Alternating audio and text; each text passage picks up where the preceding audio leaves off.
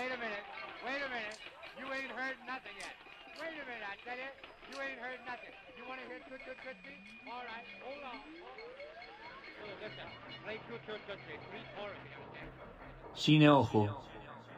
El cine más allá de tus oídos. if you're doing doctor reads, I saw a lot of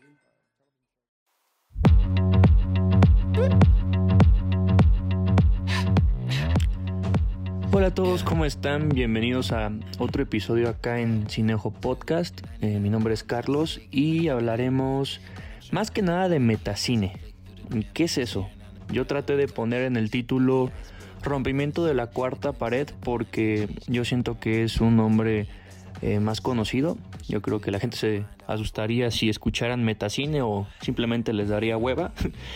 Pero yo siento que eh, lo que lleva dentro o lo que, o lo que significa metacine puede ser algo menos sofisticado de lo que muchos piensan. Es más, yo aseguro que han visto metacine y tal vez en su mayoría les ha gustado por lo diferente que es a otro tipo de películas.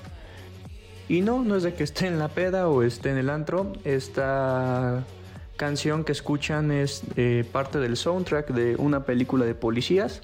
Cada semana escucharán un soundtrack distinto que sea de la película hablada. Y bueno, iniciamos con la cuestión de cuarta pared para hacerle justicia al título, que es aquella pared imaginaria, ¿no? Esa pared hace pues obviamente una distancia entre la película misma y el espectador. Y hoy que está de moda el cine de superhéroes, podemos entender a Deadpool como un, un personaje que rompe la cuarta pared. Y entonces eso provoca para los espectadores pues cierta curiosidad, ¿no? Es, es interesante decir, ah, pues mira, este personaje sabe que, que está dentro de una película.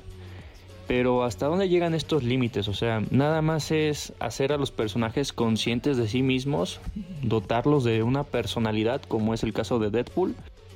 La cuarta pared en sí puede ser eh, nombrada como una herramienta.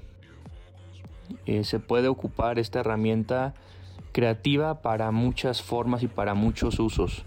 Una de las películas que siempre ponen como ejemplo es Fight Club. Y para hacerles una breve reseña, trata acerca de un oficinista que no se siente satisfecho con su trabajo como oficinista. Él cumple todos los estándares que un godín promedio, por así decirlo, tiene que cumplir. Una buena casa, un buen departamento, unos buenos muebles, pero encuentra un vacío y ese vacío lo hace conocer a su alter ego, Tyler Dorden, que es totalmente lo contrario a él. Nada más que es un anarco-punk más cool y que lo lleva a una serie de peleas clandestinas, fundando así un club de la pelea. Curiosamente encontrándose con hombres de diversos roles y diversos trabajos que se encuentran hartos de sí mismos y de su cotidianidad. Entonces, si quieren ver la película, pueden ver el ejemplo de Tyler Durden haciendo el rompimiento de la cuarta pared, hablando con el espectador. Una escena pues impactante si se trata de alguien que, que vive alienado al trabajo, alienado a la cotidianidad, a lo que tiene que comprar, a aquello que, que hace pero que no le satisface. Entonces yo siento que son temas todavía vigentes, gente cansada de su trabajo, que no le satisface, promesas que no se han cumplido y cuando las cumplen eh, pues se encuentran con una insatisfacción. Entonces ese sería el primer ejemplo que se me vendría a la mente.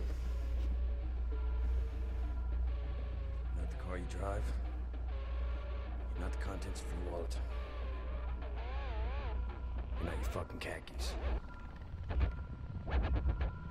You're the all singing, all dancing crap of the world.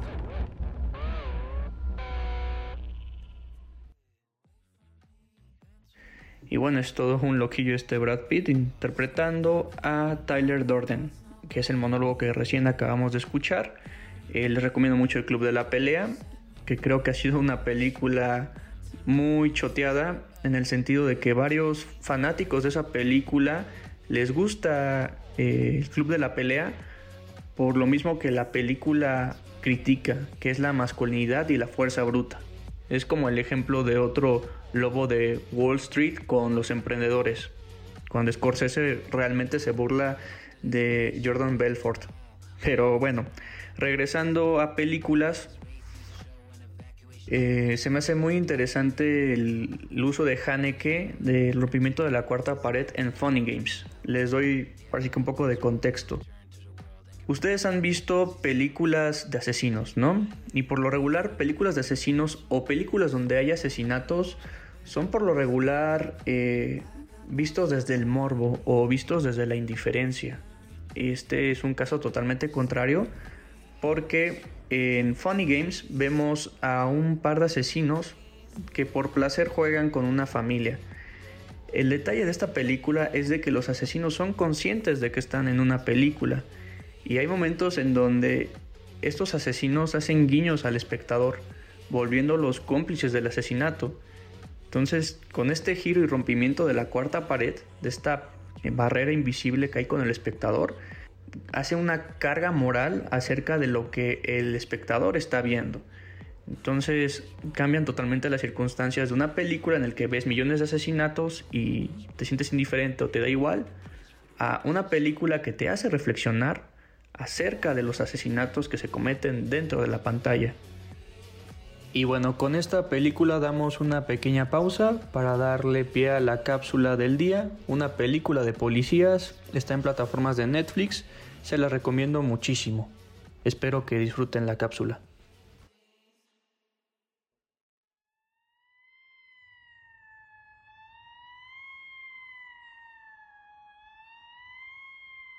Oirás las sirenas cantando, más y más cerca.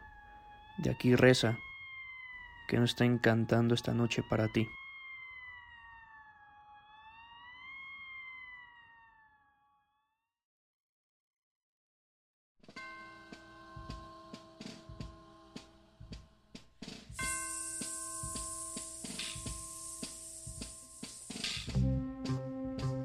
Una película de policías es la más reciente película del director mexicano Alonso Ruiz Palacios.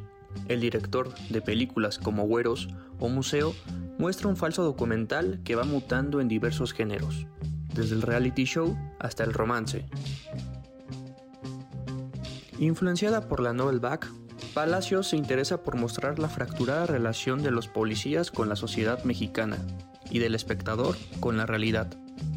Con un estilo godardiano, el director mexicano narra la historia de Teresa y Montoya, una pareja tanto en el amor como en el trabajo, que narra las experiencias como policías de la Ciudad de México. La película muestra una serie de desengaños, pero intensifica la trama en su constante reflexión por retratar las trampas del cine y el prejuicio. Fuera de toda propaganda hacia la policía, la película nos invita de una manera más directa el vivir bajo la piel de la pareja de policías, siendo hasta el momento la película más ambiciosa y mejor lograda del director. Una película de policías está disponible en Netflix.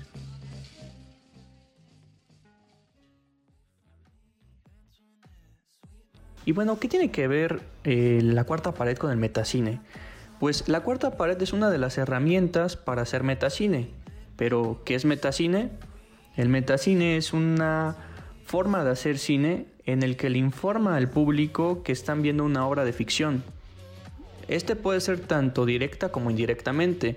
Directamente puede ser el caso de la cuarta pared, donde el personaje habla con el público, pero también existen tributos, existen discursos o diálogos que hacen referencia a que entienden que están dentro de una ficción y en fin puede haber muchas formas de mostrar una película consciente de sí misma y hacer la metacine.